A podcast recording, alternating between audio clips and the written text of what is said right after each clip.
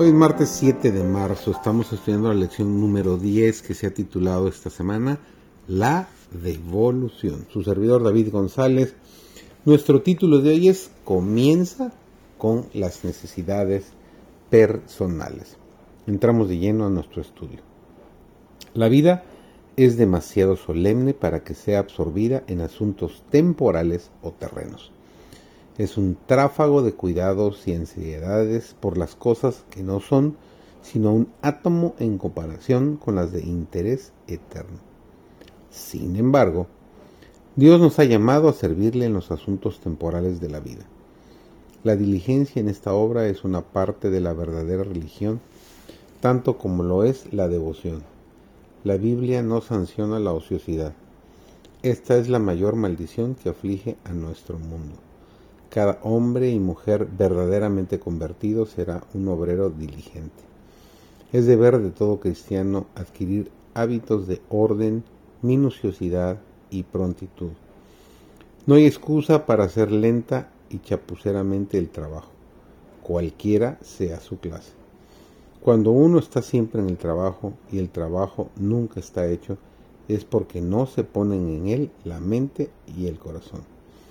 La persona lenta y que trabaja con desventajas debiera darse cuenta de que esas son faltas que deben corregirse. Necesita ejercitar su mente haciendo planes referentes a cómo usar el tiempo para alcanzar los mejores resultados. Contacto y método, algunos realizarán tanto trabajo en cinco horas como otros en diez. El amor a Jesús se verá, se sentirá, no se puede ocultar. Ejerce un poder admirable. Hace osado al tímido. diligente al perezoso. Sabio al ignorante.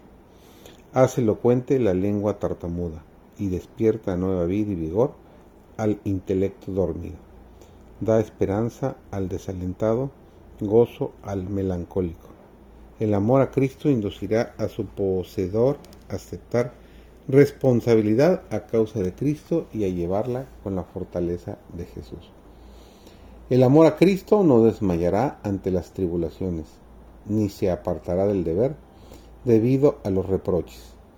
Dios considera más el amor con que trabajamos que la cantidad que hacemos. El amor es un atributo celestial. El corazón natural no lo puede originar. Esta planta celestial florece únicamente donde Cristo reina supremo.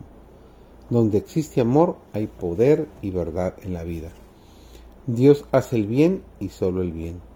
Los que tienen amor llevan fruto de santidad y finalmente reciben la vida eterna. La obra pública de David estaba por terminar. Sabía que moriría pronto y no dejó en desorden sus asuntos. Lo que hubiera perturbado el ánimo de su hijo sino que mientras tuvo suficiente vigor físico y mental, arregló los asuntos de su reino, aún los más pequeños, sin olvidarse de advertir a Salomón en cuanto al caso de Simei. Sabía que éste provocaría dificultades en el reino. Era un hombre peligroso, de temperamento violento que solo se dominaba por el temor. Cada vez que se atrevía ocasionaba una rebelión o si se le presentaba una oportunidad favorable, no vacilaría en matar a Salomón. Al arreglar sus asuntos, David dio un buen ejemplo a todos los de edad avanzada, para que dispongan de sus asuntos mientras son capaces de hacerlo, de modo que cuando se acerquen a la muerte y disminuyan sus facultades mentales, no haya nada material que aparte su mente de Dios.